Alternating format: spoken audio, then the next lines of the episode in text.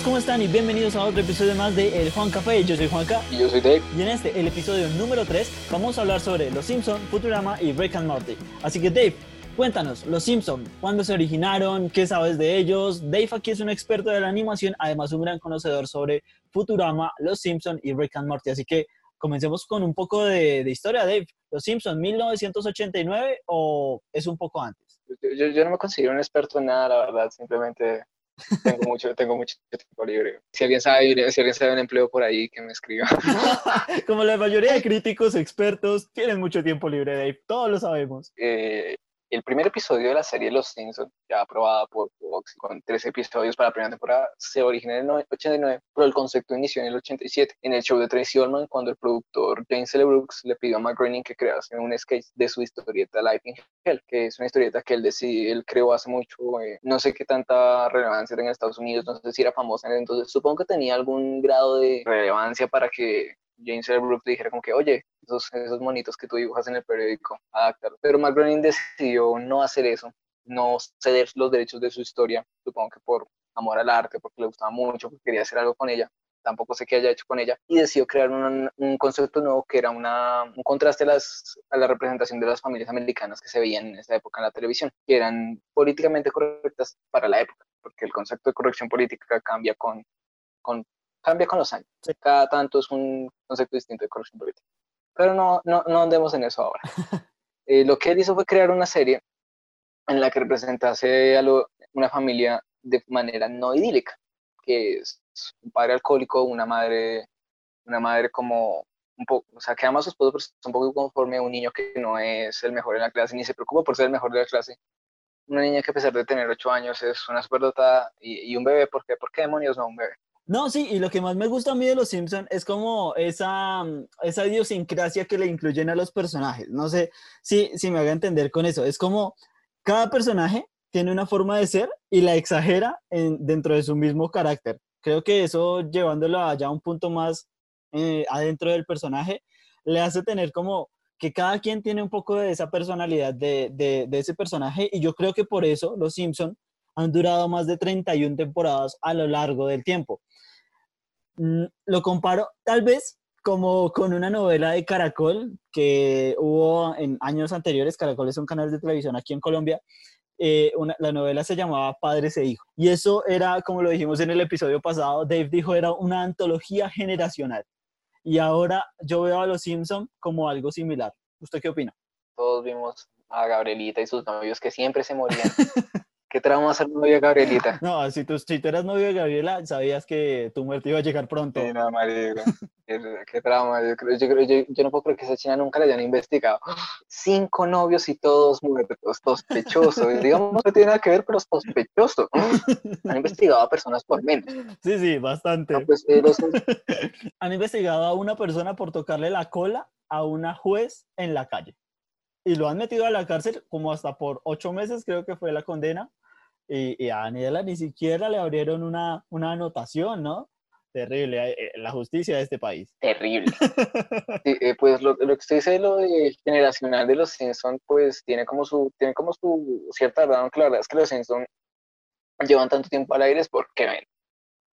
A Fox no le importa, le importa tres carajos que, que las personas digan que, oh, yo crecí viendo los Simpsons y recuerdo que el episodio de el presidente Trump fue una predicción, no, a, los, Fox no le interesan esas cosas, pues bien, eso lo que pasa es que Los Simpsons es una serie con muy alto rating. Originalmente Los Simpsons empezaron a hacer una serie transgresora porque en esa época, lo que les decía, la mayoría de series eran políticamente correctas. Las, las productoras no se arriesgaban a hacer una serie que, que disgustase.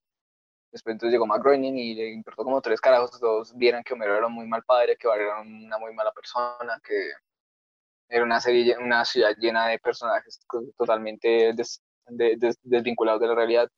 Era una serie graciosa. Y también hay que tener en cuenta que así como la serie va cambiando, va cambiando de audiencia, porque con cada nueva generación es un nuevo tipo de, es un nuevo tipo de audiencia, también fue cambiando de creadores.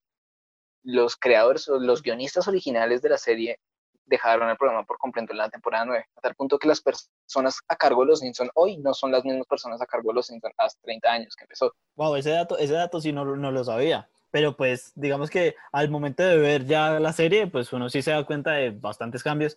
como el hecho mismo de que hoy en día ya los Simpson usan celular o aplicaciones móviles, mientras que antes tenían la pelea de Homero sentado en su mesita creando su empresa de, de internet o cuando hace su primera página de internet. Ah, super, super hiper, sí, sí, sí, sí, que se la compra Bill Gates.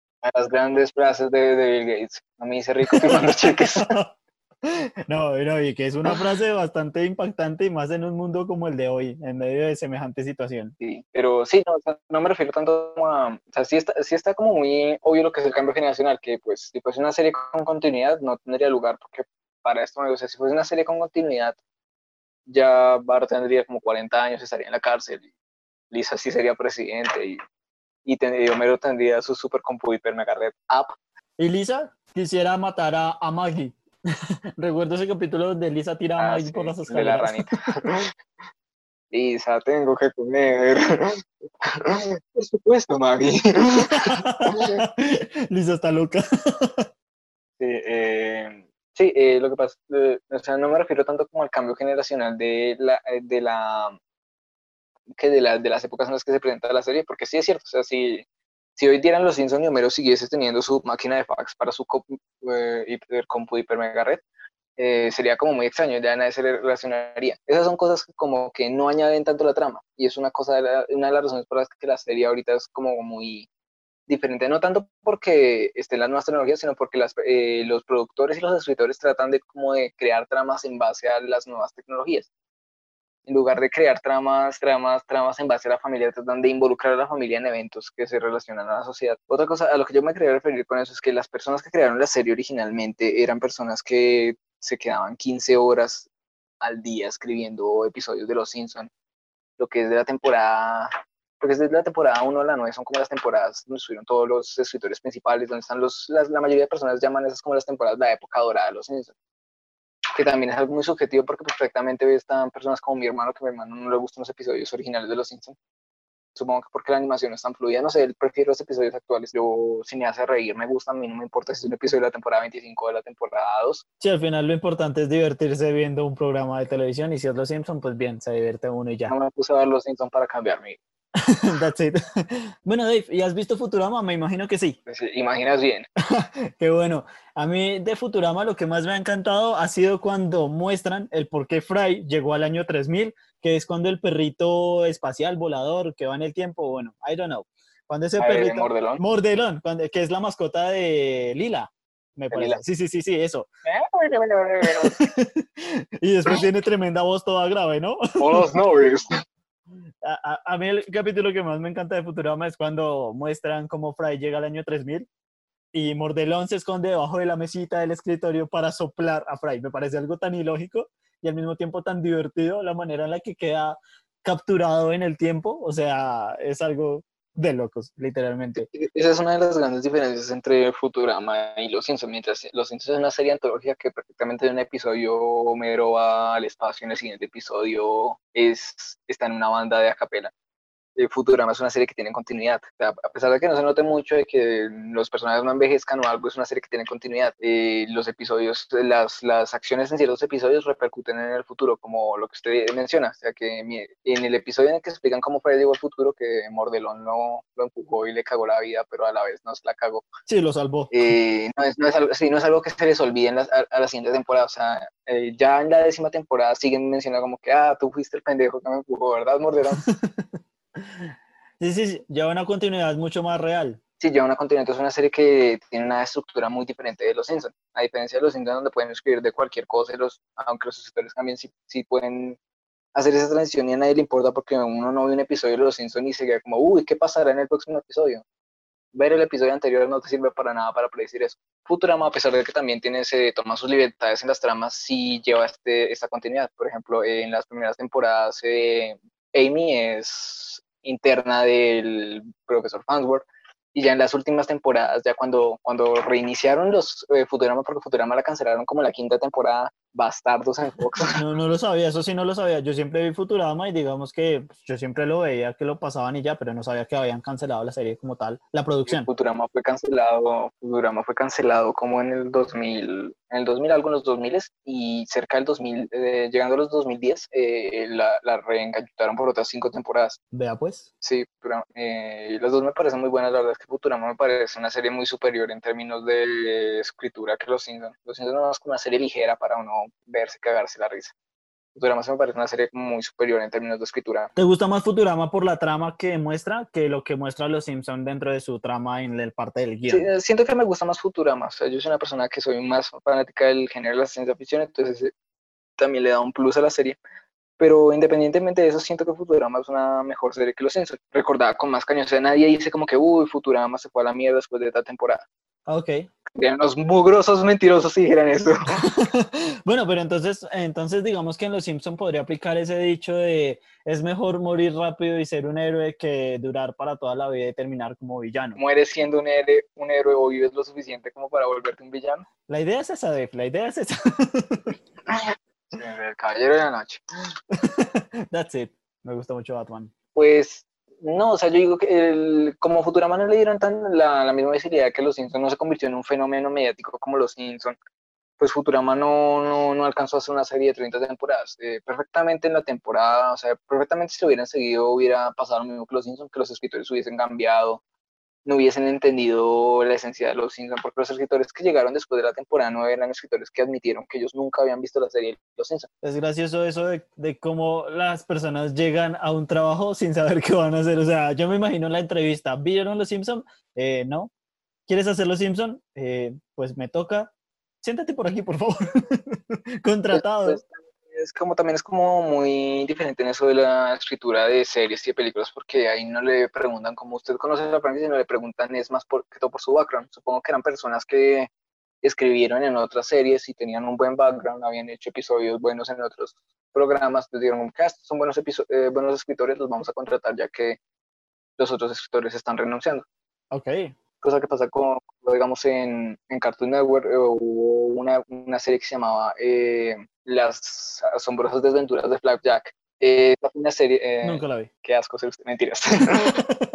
Creo que ya lo has dicho en varias oportunidades y me siento bien siendo Gracias, Dave. Es una serie que, que era muy buena, tenía muy buena, pero lo que pasó es que a lo, a, lo, largo de la producción, muchas de las personas del crew, escritores, eh, artistas de storyboard y directores, se desvincularon de la serie para hacer sus propias, sus propias creaciones. De esas series salieron los creadores de Un Show Más, Hora de Aventura, algunos del Increíble Mundo de Gumball, no creadores, sino trabajadores misceláneos. Entonces, eso es algo, es algo que suele pasar mucho en series, en series animadas, que los mismos creadores, o sea, no porque las productoras los cancelen, que también pasa muchísimo que una productora dice como que vamos a cancelar esta serie porque yo lo, que, porque yo lo, antes la animación tenía una regla que se llamaba la regla de los 52 episodios. Muchas series antiguas de los 90 duraban 52 episodios y las cancelaban, a pesar de que tuviesen el reino del mundo. Una de las pocas excepciones es Los Simpsons. Y lo que pasó fue que los escritores de las primeras nueve temporadas de Los Simpsons, que son las que generalmente se nombran como las temporadas de la era dorada, eh, decidieron abandonar la, el proyecto. Es más, existe un episodio llamado, eh, ¿cómo se? Eh, el cajón de referidos de Los Simpsons, un episodio en la octava temporada, que es un episodio donde hacen como sketches cortos, donde proponen ideas estúpidas como el director Skinner y el jefe Gorgory se van a San Diego a ser detectives privados. Sí, lo que fue la temporada 8 y la temporada 9 eran unas temporadas en las que se vio mucha experimentación por parte de los escritores porque ellos pensaron que, las, que la serie iba a terminar ahí, porque era inaudito que una serie animada para adultos durase tanto pero el fenómeno mediático en el que los Simpsons se convirtieron y el montón de plata que le generaba Fox, pues pudieron. No hay nada más mágico dinero. Nadie hace nada por amor al arte de Dave. Créeme que eso ya lo sabemos en carne propia. Hasta Banksy se vendió. Hasta él. Bueno, cambiando un poco y volviendo al tema de Futurama, una vez yo había escuchado de ti que dijiste que Disenchantment era lo mismo que Futurama, solamente que en una época antigua. ¿Te sostienes con eso? No, me refiero a que era lo mismo como que hacen exactamente las mismas, sino que es como un concepto similar. Eh, toman una época distinta a la época actual, una época en la que hay cosas que la hacen verse un poco fantástica. En el caso de Futurama están en el siglo 31, o sea, mil años en el futuro, donde los avances tecnológicos son tan grandes que literalmente personas sobreviven después de ser decapitadas. Ok. Y en el caso de en el caso de Disenchantment, que es una serie que se encuentra en una época como medieval en la que existe la magia, entonces eh, hay elfos y, y demonios y eh, la monarquía. Entonces son como tomar esas, esas que esas, esas, esas, esas épocas, esos escenarios y re- reproducir en esos escenarios eh, situaciones del día a día. A pesar de que Futurama es una serie, el futuro siguen siendo tratando problemas del día a día. Sea, es una, a pesar de que tienen una espacial y viajan por todas las galaxias, es una puta empresa de mensajería. No deja de ser FedEx del futuro. Sí, es FedEx del futuro. Hay, hay un episodio en el que literalmente tienen que ir a entregar un paquete de palmitas a la galaxia Cineplex 9. No es de la tecnología, pero sí, es una, entonces lo que hacen es que te, toman un escenario anormal y en ese escenario normal ponen situaciones cotidianas. Eso es lo mismo que dicen Shane. Y también dicen Shane tiene una cosa que es la continuidad, Sí, bastante. mucho más marcada que Futurama y que Los Simpsons. Dicen Shane tiene una linealidad muy marcada. Además porque es una serie hecha para Netflix, entonces también es como que lo tiene que llevar sí o sí a través de una línea del No tiempo. maneja, no maneja, o sea, a pesar de que maneja muy bien el concepto de antología, cuando se trata de series animadas y de series para adultos, ellos tratan de ser series con un contenido un poquito más serio. That's it. Bueno, hablemos también de Rick and Morty, Dave. Rick and Morty, yo la estuve viendo en las últimas semanas. Me parece una serie extraordinaria. Me gustó muchísimo porque siento yo que tiene muchas referencias a mm, diferentes películas, pero también a una que yo amo en particular, que es Back to the Future, la trilogía. Y es más, el hecho de que Rick se la pasa diciendo holy crap, así como lo decía el Doc en, en Back to the Future, me Ah, el, parece. doc decía, el doc decía Great Scott. No, I know, I know, pero también dice holy crap en algunas partes de la segunda película de Volver al Futuro 2. Él dice holy crap. y, y, y yo lo sé. Soy bastante fanático de A esas mí no películas. me dice que no. A mí no me engaña, Dave. y, y cuando yo lo escuché de, de Rick, me pareció como, wow, estoy viendo al Doc y a Marty, pero ahora se llama Morty y Rick. You know what I mean? Es Entonces, que literalmente lo que es Ricky Morty empezó literalmente como una parodia ácida de Volver al Futuro. Sí, tal. Literalmente el primer pseudo piloto de Ricky Morty se llama Doc y Marty. Busca en internet es la cosa más bizarra del mundo. Ok. en, en ese piloto está, eh, tiene un problema, literalmente está, en la primera escena está Marty, porque ahí no se llama Morty, se llama Marty, parado en un salón a oscuras y entra el Doc por una puerta y dice, Marty, Marty, ¿estás aquí? Y Marty le responde, oh Doc, ¿qué pasa? Estaba teniendo un buen tiempo aquí parándome en la oscuridad. Entonces el Doc le cuenta que tienen un problema, el universo se va a acabar a menos que Marty le chupe las bolas al Doc. ¿Y ese es todo el episodio? Y ese es todo el episodio eh, con el testigo, oh jeez, oh jeez, suck my balls, Morty. Oh jeez, I'm gonna suck your balls, dog. oh, jeez. Sí, sí, sí. Originalmente eh, Rick y Morty es una parodia, ori- originalmente era una parodia completa de, y descarada de Volver al Futuro. Ya después decidieron picharla como una serie original, eh, siguieron manteniendo muchos conceptos de Volver al Futuro, pero a diferencia de Volver al Futuro, ellos no, no quisieron enfocarse en el viaje en el tiempo porque el viaje en el tiempo es una paradoja, sí, o una serie con viajes en el tiempo es muy difícil de explicar, todos lo explican diferente. Incluso todas tienen, todas tienen agujeros documentales. Uno siempre que una, un viaje en el tiempo, sea Avengers, sea Volver al Futuro, sea Futurama, sea El Escuadrón del Tiempo, siempre uno dice como que, ah, pero si ellos viajan acá y cogen eso, entonces no debería caer. Sí, El viaje en el tiempo es una paradoja. Literalmente hay un- una especie de easter egg en la serie, es que en el garaje de Rick siempre se puede ver una caja que se llama Cosas de viaje en el tiempo. Sí, sí, sí, sí. Es una caja que nunca mencionan y siempre que a Rick le hablan de viaje en el tiempo, le dicen como que no, el viaje en el tiempo no sirve. Incluso el último episodio de la, de la primera mitad de la cuarta temporada, Rick habla como el viaje en el tiempo es un mierdero, es una paradoja infinita. Y los creadores desde un principio dijeron como que no nos vamos a meter con el concepto de viaje en el tiempo porque el concepto de viaje en el tiempo o es un bardo para explicar o es como un Deus Ex Máquina muy fácil. Literalmente si la cagan, pues viajamos en el tiempo y la descagamos, como en Avengers. Eh, cuando Rick y Morty la cagan, se pudre el universo. Sí, y tienen que cambiar de universo. En la primera temporada literalmente se pudre el universo. Sí, sí, sí. Les toca cambiar de universo. Eh, Me parece bastante interesante cómo evitaron el viaje en el tiempo, pero lo incluyeron la modificación de los multiuniversos. Lo cual me parece como bastante increíble, que es por lo que los enemigos de Rick tratan de conseguir su, su fórmula para poder viajar a través de los diferentes universos. Sí, es que eh, la serie es muy, muy, muy, muy referencial, digamos, todo lo que es el concepto del consejo de Rick, el viaje multiversal, es una cosa que está inspirada en los Cuatro Fantásticos. Los Cuatro Fantásticos, Rick Richards tiene el consejo de Rick Richards, y son Richards de diferentes versiones del multiverso de Marvel. Wow, no, no sabía eso de los Cuatro Fantásticos. Qué interesante. Sí, o sea, Rick and Morty es una serie muy, muy meta referencial. A cada rato están tirando referencias de todo. El primer episodio es. El primer episodio. De hecho, el primer episodio, que es el piloto, no tiene muchas referencias que, que digamos. El segundo episodio, ya, yo no sé, es literalmente referencia de Insection, referencias de La pesadilla en la calle del infierno, eh, referencias por todos lados. O sea, es una serie que es muy beta a pesar de que tiene su trama original. O sea, la mayoría de los chistes y gags que se ven en la serie son, serie, son meta-referenciales. Pero es que la serie, a pesar de que tiene un buen sequito en la red latinoamericana, gracias a la pobre traducción de Netflix, porque es muy, muy pobre, como la odio. Eh, yo la he escuchado, yo, yo, he escuchado la traducción aquí como para interrumpirte un poquito, yo, yo he escuchado la, la traducción de, de Rick and Morty, no me parece tan mala, pues no sé, la parte de Rick y Morty, pues está bien la traducción. Es que es un, es que es, la razón por la que es muy pobre. Lo que es el actor de doblaje de Rick y el actor de doblaje de Morty son los únicos actores de doblaje con trayectoria en el doblaje.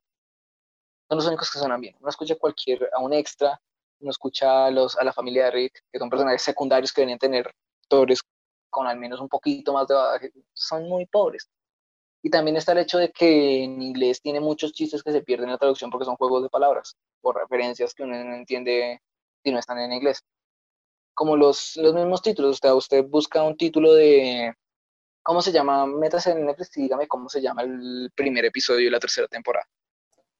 Listo, ya, ya lo estoy buscando. Listo, el primer episodio de Ricky Morty se llama Pilot. De la primera temporada de la tercera temporada. ¿Está en inglés de la tercera temporada? Sí, sí, obviamente. Se llama The Rick Shank Redemption. The Rick Shank Redemption es una, es una referencia a la película and Reaction, adaptada de, creo que es de un libro de Stephen King, no estoy muy seguro. Espero que alguien en la se haya visto and Reaction.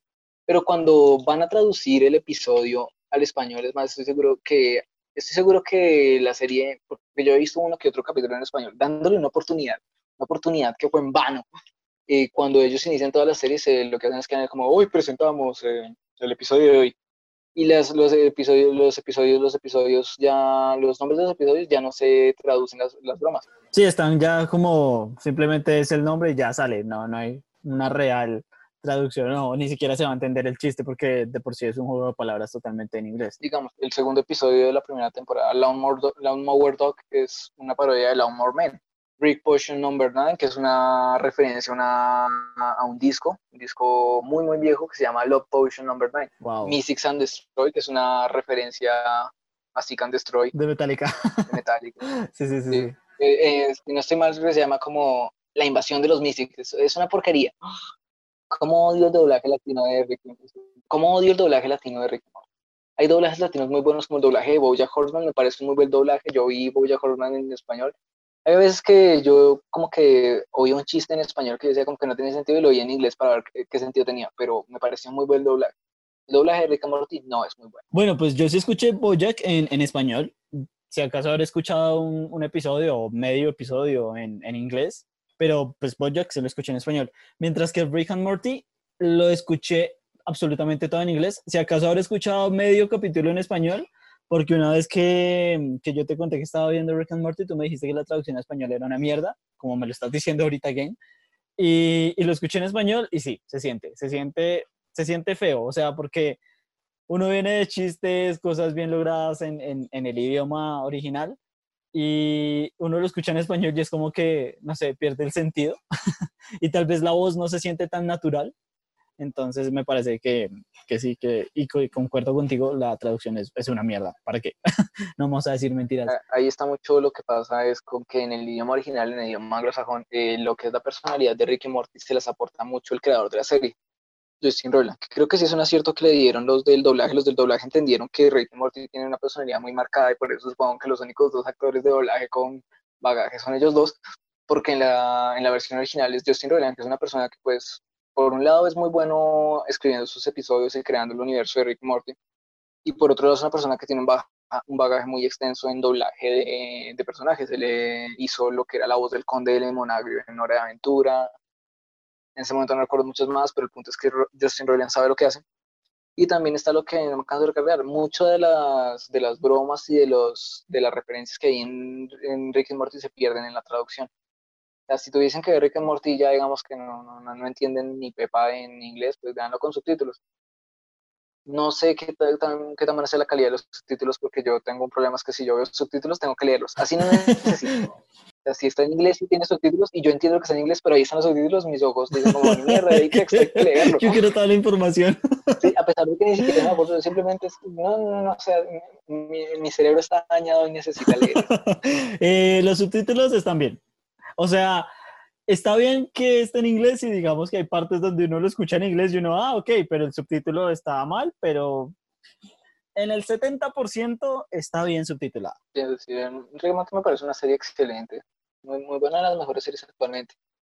Tiene un, un séquito muy de mierda, pero eso no demerita, en mi opinión, no demerita, no demerita el, a la obra en sí, como saber que Stanley Kubrick era un hijo de puta, no demerita la calidad del resplandor. Sí, al final se trata de, de, la, de la diversión y el entretenimiento al público, siento yo. Y que para decirlo demás, Rick and Morty es una buena, es una buena serie para uno estar ahí tres, cuatro horas viendo capítulos, así ya los haya visto, porque nunca, me parece que así uno les vuelve a repetir, como que no pierden su, su chiste o su chispa. Pues hay, hay, un capítulo que no me cuadra de Rick and Morty, un solo capítulo que me parece que es el peor capítulo de toda la serie. ¿Cuál es? Quiero volver a verlo. es el, el, el cuarto, tercer o cuarto capítulo de la última temporada, el capítulo de los dragones. Ah, cuando se fusiona Rick con uno de los dragones. Sí, ese es el, no me pareció un, o sea, si fuese un episodio suelto, me parece que, vamos, está bien, pero en comparación con la calidad de todos los demás episodios, en, solo, en solo esa temporada, los otros cuatro episodios de la temporada son infinitamente mejores. Porque cuando yo lo vi originalmente es como que, bueno, es, un es un buen episodio, pero después empecé a compararlo con otros episodios y mientras más lo comparaba con, con los episodios y más me acordaba de ese episodio, más, más mal se veía. Ese es el único capítulo de todo Rick and Morty. Sí, es verdad. Un capítulo que ni, y ni siquiera es porque sea un capítulo que esté ahí por estar ahí, porque es un capítulo que no le aportan a la trama. Hay muchos capítulos que no aportan nada a la trama y son muy buenos, como los del cable interdimensional. Pero ese capítulo no. Sí, los del cable interdimensional siento yo que es como una especie de relleno que al final se volvió como si fuera algo, algo natural de la temporada. Como, tiene que haber un cable interdimensional en la temporada 1, en la temporada 2, yo no veo Mientras que sí, el, el, episodio de los dragones sí me parece un poco salido de contexto porque, ¿cómo así? O sea, existen los magos y ahora el mago te hace el hechizo para viajar entre las dimensiones. No me parece tanto por la trama, me parece que es mediocre. Es un episodio muy mediocre en comparación a todos. Yo lo vi por la trama y en este momento acordándome, sí, o sea, por la trama sí me parece mediocre. Y también como que, ah, o sea, si Rick puede hacer mil cosas, porque ahora tiene que venir del mundo del dragón? No sé, como que la trama dentro del mundo de Rick and Morty, que es muy abierto, me pareció muy hecha por hacer. Y como tenemos que hacer un, un episodio, escribimos tal cosa. Pero no me pareció como tan, o sea, no sé, como un episodio natural. ¿Sí me entiendes? Sí, no, yo, digo que si, el, si el multiverso existe, el multiverso es infinito, tiene que haber un universo donde no conozcan tecnología y conozcan magia. Ahí lo que hace es que aplicando la ciencia descifra la magia, porque cuando llegan al, cuando tienen que ir al mundo de al mundo de los dragones para salvar, ya ni me acuerdo por qué mierda van al mundo de los dragones, creo para salvar la vida al dragón, porque si no también se muere Rick. Eh, como que nada, la verga esta magia y la, literalmente coge un par de minerales de ahí, hace mugre científica y decodifica la magia. O sea, eso no, no, me parece que, o sea, me parece que la, una de las puertas del Rick es que ellos pueden tener, situarse en cualquier situación posible porque como están, tienen el concepto de multiverso, pueden estar en situaciones infinitas. Lo que a mí me parece es que en cuestión de escritura, en cuestión de chistes, en cuestión de muchas cosas por las que Rick Morty es querido y famoso, es mediocre. Y una cosa, o sea, yo digo que peor que ser malo es ser mediocre. Porque al menos uno se acuerda de los episodios malos por ser malos. Pero los episodios mediocres es como que, ah, ahí está. Eh, tampoco me acuerdo del que, que, ni siquiera me acuerdo si es el tercer o cuarto episodio. Yo solo sé que uno de los episodios de la cuarta temporada es el que menos me gusta. Sí, es el cuarto, porque en el quinto, que es el último episodio de la cuarta temporada, es cuando viajan al mundo de las serpientes, que se pincha, literalmente se pincha la nave espacial de Rick. Y bueno, que Morty se sale y lo muerde una serpiente espacial. Ese es el quinto y último episodio. final de la mitad de la temporada. Ahorita en mayo sigue la otra mitad. Sí, ese me parece un episodio infinitamente superior. No lo sé, no lo sé por qué parten las fucking temporadas así. Para mí, Lo que pasa con esos breaks de series es que no, en ese momento no tengo muy claro el concepto, pero lo que hacen es que cuando ellos hacen esos breaks es porque le pueden sacar más plata a la temporada lo que tiene que ver con los reruns o con los servicios en streaming, mientras ellos hacen esos cortes, deben primero eh, darle más tiempo a la producción para que termine, lo que es una series animadas, como una serie animada como Rick and Morty, que estuvo mucho tiempo peleando lo que fue la renovación de temporadas, cada temporada tenían que firmar contrato de nuevo, volver a negociarlo. Entonces estos espacios, estos cortes, estos hiatos, que es lo, como se les llama un espacio entre dos entre dos episodios que no tiene que ver con un corte de temporada o un espacio entre dos temporadas que es más largo de lo normal, eh, es porque es una estrategia de marketing ya ellos en la tercera temporada solucionaron lo que era la mm, negociación de contratos porque lograron una renovación de siete temporadas. Ya tenemos Rick and Morty para un par de años más, pero todavía está lo que es em, el revenue, creo que se llama así, el revenue que le puede sacar Adult Swim a la serie si hace esos cortes y también el hecho de que la producción de un episodio de Rick and Morty, la producción de un episodio animado de series, de una serie de 11 minutos, que Rick and Morty no es el caso porque dura 22 minutos, es de 9 meses nueve meses se demora un crew en completar un episodio de 11 minutos. Wow, es bastante, es muchísimo. Un crew que ni siquiera anima todo, sino que hace toda la producción y manda animación a un estudio en el extranjero, como puede ser en Corea o en Vietnam. Rick and Morty, por el contrario, es una serie que ellos animan, ellos tienen su propio estudio de animación en William Street, que es el estudio de Adult Swim. Eh, and Morty animan en Boom, que es un programa digital, entonces ellos mismos hacen eso, entonces también si producir un episodio de Morty creo que tarda unos 11 meses. Wow, al final es bastante trabajo para, para lo que nosotros vemos en pantalla en tiempo alegre. Además de que, además de que no producen un solo episodio a la vez, o sea, lo que es escritura sí creo que escriben episodio por episodio, pero lo que es producción per se no están produciendo un solo episodio a la vez, porque en ese orden de ideas tomaría 5 años hacer una sola temporada. Sí, sería muchísimo tiempo. Y bueno, Dave, creo que hemos llegado al final de este, de este episodio número 3 del podcast del Juan Café. Eh, ¿Algún mensaje final? Vean Rick and en inglés, no sean vagos. Les recomendamos. El inglés es súper sencillo. Sí, sí, sí, es un, es un consejo que cualquiera pueda aplicar. Además, Netflix lo tiene disponible, no es algo imposible. Bueno amigos, espero que les haya gustado este episodio más del Juan Café. Recuerden que estamos en Spotify, Apple Podcast, Google Podcast, Anchor y también en YouTube. Yo soy Juan Café. Y yo soy Dave. Y esto es el Juan Café.